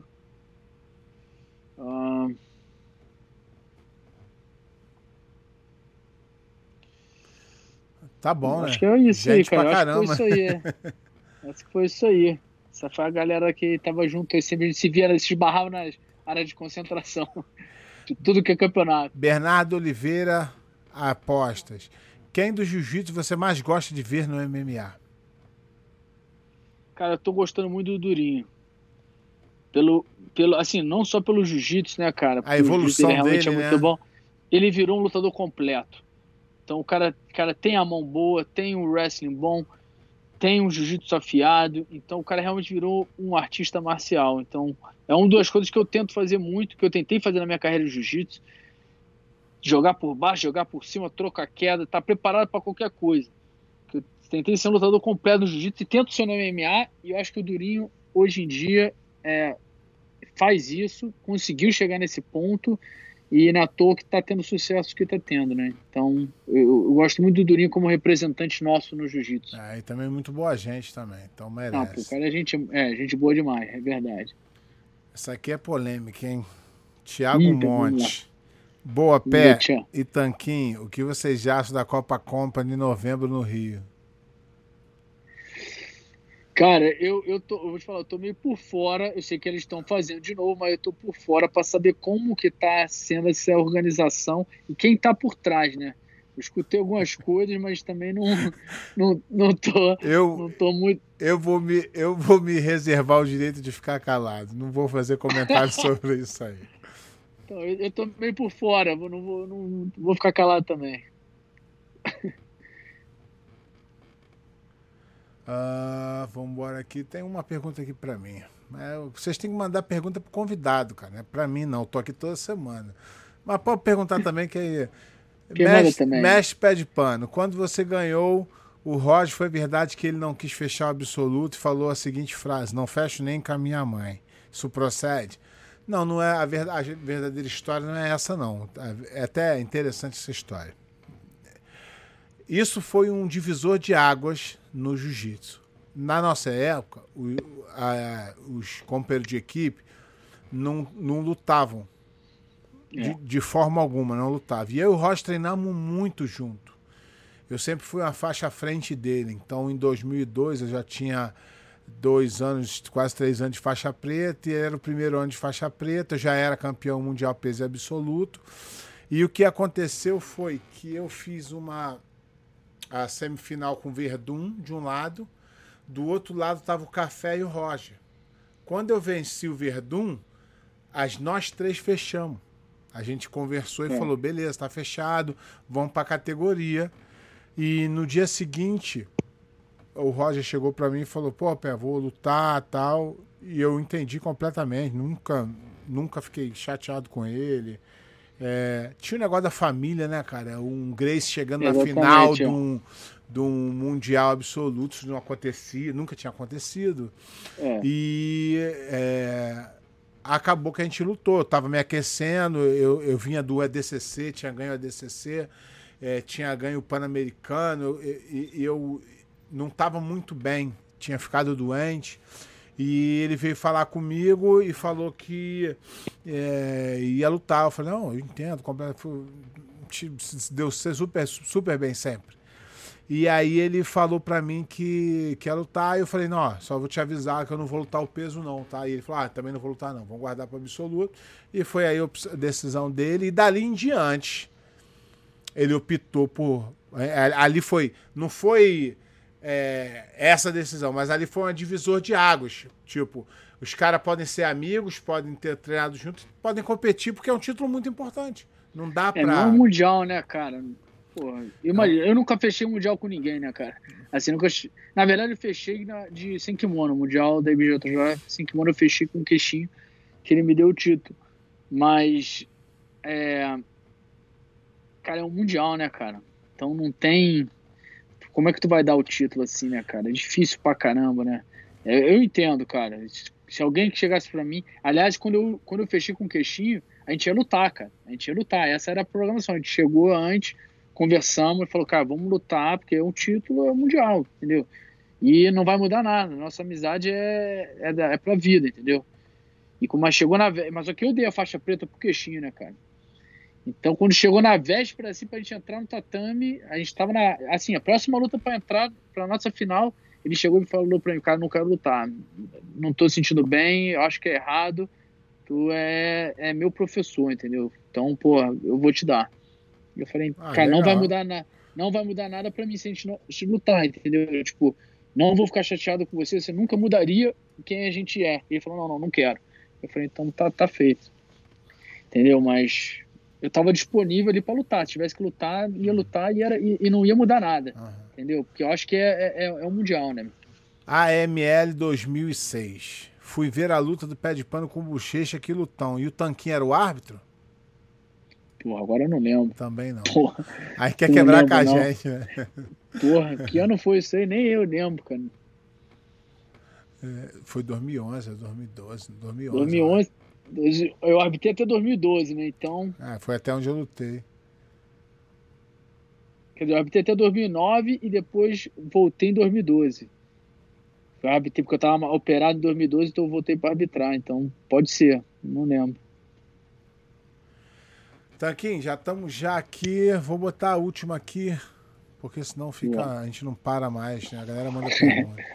Rafael Frota Riz de Azevedo. Boa noite, professor Tanquinho. Na sua academia de jiu-jitsu aí nos Estados Unidos, é você que dá aula para a turma Kids? Como é que está o crescimento do BJJ Kids aí? Boa. Sim, sou eu sim, cara. Eu sou. Cara, eu, eu gosto muito de dar aula, na verdade, para passar para os alunos. É, eu tenho, tenho uns professores que me ajudam na aula, mas eu tô lá e, e comando a, a, grande maioria das aulas, inclusive a das crianças. E, cara, aqui nos Estados Unidos o jiu-jitsu infantil tá crescendo muito. Tu olha os moleques fazendo as coisas que, que eu acho absurdo até, assim, né? como é que o moleque faz isso, né? Eu acho que eu quero ver ele fazer isso quando chegar com 16, 17 anos, continuar. Eu já foco o jiu-jitsu da minha academia mais para fazer o cara usar todas as ferramentas que o jiu-jitsu pode dar para ele, entendeu? Na forma de criança. Aprender a se defender, mas aprender também os valores do jiu-jitsu que ele vai levar para a vida, né?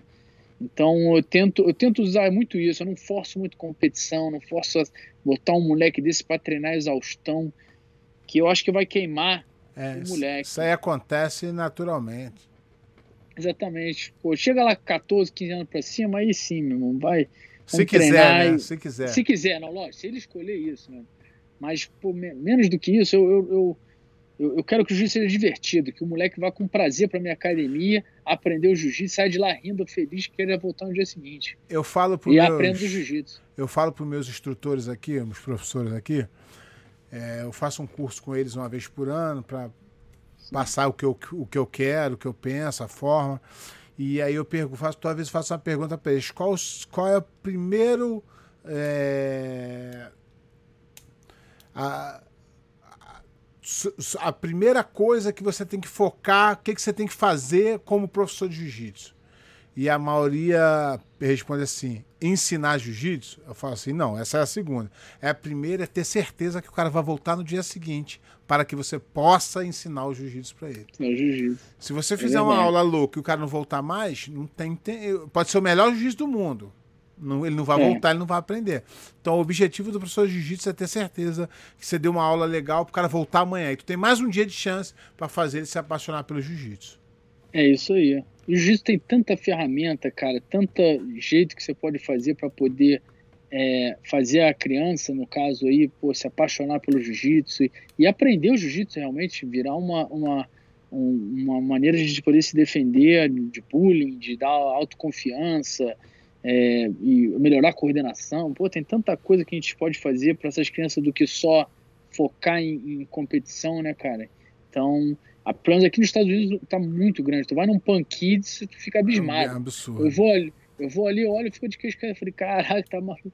É legal, né? Assim, mas eu quero ver essas crianças daqui a 10 anos. Exatamente.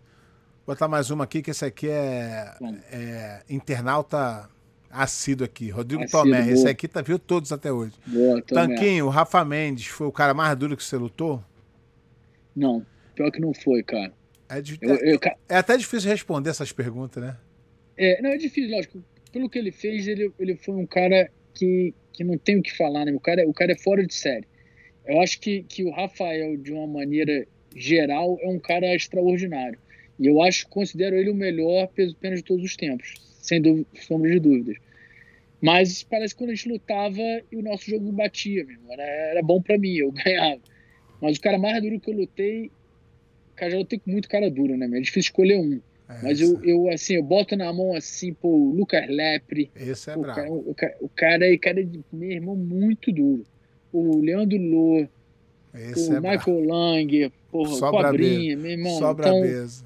eu lutei com todos os caras, então o Rafael com certeza foi um dos melhores também, né, meu irmão? Mas, mas é, o cara que realmente eu lutei, eu acho que eu saía da luta assim pensando, cara, esse cara é diferenciado, eu acho que é o Lucas Lepre.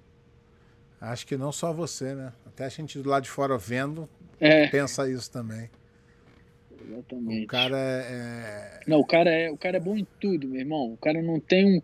É difícil tu achar um, um vacilo nele, irmão. É difícil estudar o cara. O Rafael também é muito difícil. O Rafael não comete erro. Tu vê o Rafael lutando assim, tu não vê cara, tu não, tu não vê o Rafael atrás no placar. É, deixa eu te fazer uma pergunta, tu que lutou com ele. Eu, eu tenho uma visão um pouco diferente do, do Rafael Mendes. Eu acho que ele foi muito bom, igual tu falou aí, também considero ele um dos melhores pesos pena de todos os tempos. Um, dos melhores do jiu-jitsu também. Só que eu vejo nele é, que ele poderia ter sido muito mais do que ele foi. Ah, não, sim. Por quê? Concordo. Eu acho que ele, por exemplo, quando ele ia com um cara que ele achava que não podia dar uma dificuldade, ele descia o, a velocidade e acabava com a luta. Aí quando ele ia com um cara mais duro, ele já ia naquele jogo segurinho, 50-50. é. Eu acho que aquilo ali atrasou ele de, evolu- de evoluir ainda mais. Eu tenho esse pensamento, posso, pode ser que esteja errado, mas eu vejo isso no jogo dele. Ele poderia ter sido muito. Poderia não, ele é melhor. Eu acho que ele, isso travou ele um pouquinho de mostrar isso. Sim, sim. Eu acho que ele poderia talvez ter, ter explorado mais isso e aberto mais o jogo, né? Mas é aquele negócio, tá funcionando, tu vai mudar pra quê? É, não, mas, mas, cara- mas olha só, eu sempre falo sobre isso. Assim, imagina assim, né? É, ele foi quatro vezes campeão, cinco, Seis. Seis. seis vezes campeão Seis. mundial. E aí ele vai e fala pro. Isso aqui é uma brincadeira, tá? Mas vamos supor. É. Ih, meu netinho, vovô foi campeão de jiu-jitsu. Aí, é, vovô, é, legal. Como é que foram as finais? vô? Ah, foi só na bandeirada mesmo que eu ganhei. Só numa vantagem. Tá entendendo o que eu tô falando? Pelo Não, sim, tanto, sim. pelo tanto superior que esse cara tinha o jiu-jitsu, tu não acha que só título é, ficou faltando um pouco de brilho ali de uma. é, Uma apresentação. É uma apresentação? De gala, né? entendeu? Não uma, mas algumas de, de, sei lá, soltar o jogo, entendeu? É, Eu acho que, cara, ali na hora, muita, muita coisa em jogo, né? E o que ninguém quer perder. E, e- Mas Na ele, já, mas ele já era o cara, é isso que eu tô falando. Não, já era. É, não, eu sei, lógico. mas Isso é só aquele mudança de pensamento. Mas é o que eu tô falando. Eu acho, jo- eu acho que ele ia vai dar uma jogar- passeada. Mais. tu vai jo- É, mas é o que eu te falei, tá dando certo, é melhor garantir o que já tem do que arriscar É. e perder, né? Entendeu? Mas Então. podia brilhantar ou não podia? Claro que podia, não, né? não, com certeza, com certeza. Mas é- eu acho que faltou também, assim, ter a galera, assim, mais que batesse de frente com ele, entendeu? Porque, pô, na realidade era só o Cobrinho e eu que chegava ali e botava a cara pra poder fazer É. uma frente com o cara, de, de fazer o cara ficar. Que O até o outro. O ali, Vitor, o Vitor Hugo, fe- o Vitor Hugo aqui fez uma. Como assim, pé? Finalizou até o Cobrinha. Final- finalizou o Cobrinha o dia que o Cobrinha falou: foda-se, não aguento mais perder de 0 a 0 Vou fazer alguma coisa a mais que eu não aguento mais. Foi isso. Mas finalizou, os caras lutavam, sei lá, 10 vezes, É. uma. Foi um, Entendeu? foi um dia ali foi que o. Cobrinha falou: pô, foi É. tudo 1 a 1 0 a 0 Então, isso que eu tô falando. Eu, eu não isso aqui Ah. não é uma crítica, não, é até um elogio. Eu acho que o Rafa Mendes era até melhor do que ele mostrou nos anos que ele lutou. É, é, é um elogio, não, eu- é uma crítica, não, é um elogio. Eu acho ele muito melhor também do que ele, do que ele lutava. É, Inclusive pela galera que fala que treina com o cara, o cara é fora de série. o isso cara é, é assim, de, de- ninguém fala que o cara ganharia absoluto. pô. Ele fez uma luta sem kimono uma vez. É, é, com, ele fez uma luta uma vez com, Rodolfo. com Rodolfo sim. de, sem kimono, 0 a 0 que foi a luta. É, Tem noção que é um cara peso pena? Então é daí é que vem a minha, o meu questionamento. Esse bloqueio dele de ganhar a qualquer custo custou o brilho da carreira dele. Número, porra, o bicho é fera demais. É, porra, Eu, é, eu, Eu, cara, por ter, por ter ali lutado com ele, ter dividido ali o tatame, eu acho o cara fora de série, meu irmão. Assim, como. Eu, eu dividi ali o suor com o cara, né, meu irmão? E eu sabia da dificuldade que era lutar com ele. Então, realmente, eu acho ele, ele, ele era diferenciado velocidade de raciocínio, de, de, de, de, de conseguir lutar, se adaptar a tudo, não cometer erros. Então, o cara realmente era brilhante nesse sentido. E, mas faltava assim gente que desse um challenge para ele, né? Que desafiasse ele. Que na verdade era o Cobrinha e eu. Que o outro cara que fazia uma frente com ele assim começou a fazer assim um tempo era o Mário Reis, que era, um, que era chegar ali na semifinal e depois de um tempo ele começou a botar o Mário Reis no bolso, né? Então acabou disso. Então acho que os outros caras ele passeava em cima dos outros e quando chegava na gente ele é isso que eu falo aquela... é isso que eu falo é, ele ele vinha do mais... ele vinha de um jeito e falou assim caralho esse maluco vai mas ele eu, eu, a minha a, minha não é uma crítica é até um elogio é que ele só a cabeça dele ele falou assim ah eu fizer esse pouquinho aqui eu ganho tá bom não era isso eu falei é. assim ó, porra hoje eu vou hoje eu vou me eu vou dar show. Porra, eu hoje, eu, hoje eu vou. Porra, vou pra pegar. E eu acho que ele poderia ter desenvolvido mais. Minha opinião. Sim, sim, e não é crítica. Não talvez. é crítica, Mas é um é elogio eu, ao jiu-jitsu dele. Mas acho que aquele negócio que eu falei, o Rafael, ele, ele muito, muito, muito raramente, tu olhar a carreira dele inteira, tu viu o cara cometendo erros ou sendo pontuado. Assim, né? Assim, quando ele era pontuado, é quando ele já estava na frente numa 50, ele deixava tomar dois, aí ficava dois, quatro, seis, quatro, ficava nessa. Mas ele estava sempre na frente. E então é um cara difícil de tu lutar que ele não comete erro e tu não pontua no cara. Eu tava, então, eu tava comentando com o Shaolin semana passada e o Shaolin falou assim: Cara, um cara que me marcou muito foi o Nino. E o Nino não foi esse campeãozão. O Nino ganhou e perdeu, mas a forma dele lutar é. fica mais estampada na cabeça dos outros, quem viu, fala, caralho, do que o cara que ganha no, no detalhezinho ali, ganha. Mas eu, ga, sabe que vai ganhar, vou naquele jeitinho ali. Entendeu? Mas eu acho que essa geração daí, pô, tinha o Nino, tinha o Shaolin, pô, tinha o Leozinho, entendeu? É, era uma geração diferente de lutar, entendeu? Acho que a galera lutava, era um jiu-jitsu de outra maneira. Acho que o jiu-jitsu cresceu tanto de uma maneira que hoje em dia você quer ser o campeão, tu tem que, tem que jogar nesse sistema, entendeu? Tem que é, ser não, assim. Não, mas então, o Royler, da, é, é, antes de tu, foi o primeiro campeão mundial e ele ganhava ali no, na, na tapa da beiraba. É, é certinho. É, não, sim, então, sim. e hoje em dia o Bochecha vem igual um doido e é arrastando todo mundo. Então não, não dá para medir é. isso com a época. Eu tô dizendo assim, não tô não, falando que é, eu não tô falando que ia ser assim para frente do que hoje em dia. Eu não tô falando. Acho que a galera hoje em dia tem mais medo de perder. Exatamente. Mas eu não tô falando que você que ele ia ia te amassar, não é isso. Mas eu não, gostaria sim. de ver uma luta de vocês do é, pau cantando, frente, é. entendeu? Dele cobrir o pau cantando é uma vontade que eu tinha. Não tô criticando ele não, pelo contrário, tô elogiando ele, que o cara era tão bom que ele era capaz de com pouco fazer muito. Olha, olha como é, é. O, o, o meu o meu a minha a colocação ao contrário. O é. bicho era tão bom, tão bom que com. Ah, vou botar aqui que eu vou ganhar mesmo. Aí é até difícil de você é, pensar nisso, né? Igual imagina, porra, assim que eu falei, eu fui privilegiado lutar nessa época aí, que eu pude lutar com, com Cobrinha e lutar com o Rafael, né? Imagina estar com os dois no mesmo dia e poder ganhar dos dois, né, cara? Isso, Pô, isso, que... aí, não é, isso aí não é pra qualquer um, não. Tem que, isso aí, não é, cara. Não isso aí é. vai ficar pra história. Na... Exatamente. Se tu botar assim na história do jiu-jitsu, os dois estão entre os melhores, né, meu irmão? E tá. pô, ganhar dos dois no mesmo dia, um atrás do outro. Não, você também, porra. Não, eles não, não você sim. também. Mas sim, mas eu tô falando do, do de eu ter chego lá e fazer isso que ninguém fez. Mano. Não dá. Eu fui o único. É, não, isso aí não. E ninguém vai fazer, não vai. todo mundo parou, né? É, não, mas eu acho que não vai ter um, um não vai ter um peso pena desse jeito aí, não. Não vai, não vai. Cobrinha, não vai. Cobrinha, Rafa Mendes e você. Se eu fosse peso pena, eu subia ou descia. Não ia ficar nesse peso aí, não. Fazer uma dieta ou subia, porque Jesus. Mas aí vinha o lepre, também não, tinha, não tem pra onde correr. Exatamente. Não tem pra onde correr. Não tem pra onde correr. Tanquinho, Boa. queria te agradecer, meu amigo. Estamos aqui Boa, já avançado na hora.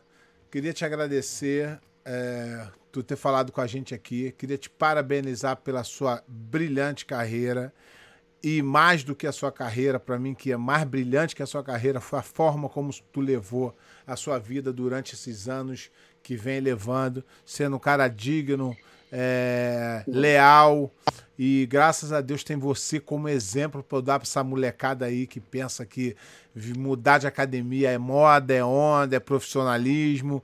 E o, igual eu falei, não é criticando quem faz, mas enaltecendo quem vai Sim. pelo caminho correto, pelo caminho certo, que hoje pode chegar nos teus mestres e falar muito obrigado, defender o nome e, e, e agradecer. Eu acho que é isso que a gente deve ficar aqui, que você é, é exemplo para essa molecada que não precisou se vender, não precisou se, se submeter a nada para se tornar o campeão que você se tornou. Muito obrigado, meu amigo, por estar tá aqui e por ser exemplo para essa molecada aí. Eu que agradeço aí por o convite, poder ter tido a oportunidade de falar um pouquinho para todo mundo, um pouquinho da, da, da, minha história, da minha trajetória, dos, dos, meus pensamentos. E, pô, conversar contigo, que é um cara que eu admiro muito, que, pô, a gente se conhece há muito tempo, que, uma, tu, lembra, mesma... tu lembra uma vez quando tu ganhou o primeiro campeonato é, em Abu Dhabi, o profissional? Que a gente estava uhum. lá no Tijuca, aí eu falei assim, Aí, hein? Agora, porra, tu é o cara, agora sou teu fã. Ele, que isso, que isso? É, Falei, sim. porra, que eu conheci sim, o Tanquinho já desde moleque, porra, sempre vi o cara é, A gente tá na batalha há muito tempo junto, né, meu é, irmão? É, Mas, enfim, eu, eu que te agradeço aí, obrigado pelo convite, obrigado a galera que ficou assistindo aí, ter mandado as perguntas e, e participado. Um grande prazer meu, valeu mesmo. Então, galera, vamos ficando por aqui. Mais uma quinta-feira. Pedir aí para vocês aí, né? Quem puder ir lá no canal se inscrever para ajudar, fazer um comentário lá no canal, dar um like no vídeo, é, divulgar também o nosso trabalho, que é bem difícil de divulgação. YouTube a gente não tem muito seguidor, essas coisas. Então, se você pegar lá o link lá e lá no, no... Ih, rapaz, aí já ia esquecendo, né? meus, meus, meus caras aqui, Maurício é, Carmo Santos, os cinco mais, já tinha esquecido, a gente tem esse, é, esse quadro aqui do programa, os cinco mais do jiu-jitsu do Tanquinho. Qual é a regra? Não tem regra. A regra é os cinco mais do Tanquinho, mas tem uma regrinha. Não pode ser ninguém que treinou contigo. Não precisa ser na ordem, cinco mais. Putz, cinco mais. Valeu, Maurício, por ter lembrado. Eu sempre, eu sempre vacilo. A conversa vai, sabe? Aqui, aqui é, não é entrevista, aqui é um. É, aqui é o bate-papo de amigo. Aí eu vou, aí, quando eu vou vendo, já tá uma hora e meia aqui, já passei do tempo e aí vai embora. Vai ser difícil. Cinco mais, pô, vou botar aí o Roger. Roger, um, Leozinho. Um, Roger, Leozinho. Bochecha, Roger Leozinho, Bochecha, Tererê. E, pô, vou deixar alguém de fora, meu irmão. Ah, vai, deixar, é, vai deixar todo mundo. É muito. É, puta, é difícil isso como. aqui. Todo mundo que vem aqui fica assim, puta que pariu. Porra, não tem como. Vou botar o pé de pano. Que é, isso? Porra, fez porra. história. Tá maluco? Que isso? Que isso digo eu, né, meu irmão? Porra. Porra, botar o pé. Bota o pé porra. aí como. Tanquinho, o, o rei do peso pena e me quebra. Tanquinho, meu irmão, brigadão. Muito boa sorte aí nessa tua uh, empreitada aí no MMA. E mais ano que vem tu tá na DCC para defender, né? Se Deus permitir. Vai fechar, vai fechar o caixão. Não sabe Deus ainda, permitir, pode ser mais né? uns dois, três aí também, né? É, vamos ver o que acontece, né? Se, se, se meu corpo estiver bem, papai do céu abençoar, é, vamos lá, é isso. Mas agora, agora é mais difícil, né? Agora tem mais trabalho, tem um molecão pra, pra cuidar, porra, né? Tá. Aí tá. dá muito trabalho. agora o moleque tá, pô, não para. Né? Oito meses que ele tá agora, já tá engatinhando, tá na casa inteira. Pô, tá agora, agora começa a ficar com dor nas costas de andar atrás dele no, no é. Mas é bom demais, que é. isso. Tanquinho, muito obrigado, meu amigo. Boa sorte aí, tudo de bom. Tamo junto. Tamo Galera, junto, boa noite. Até semana que vem. Boa noite, pessoal. Um abraço. Abração.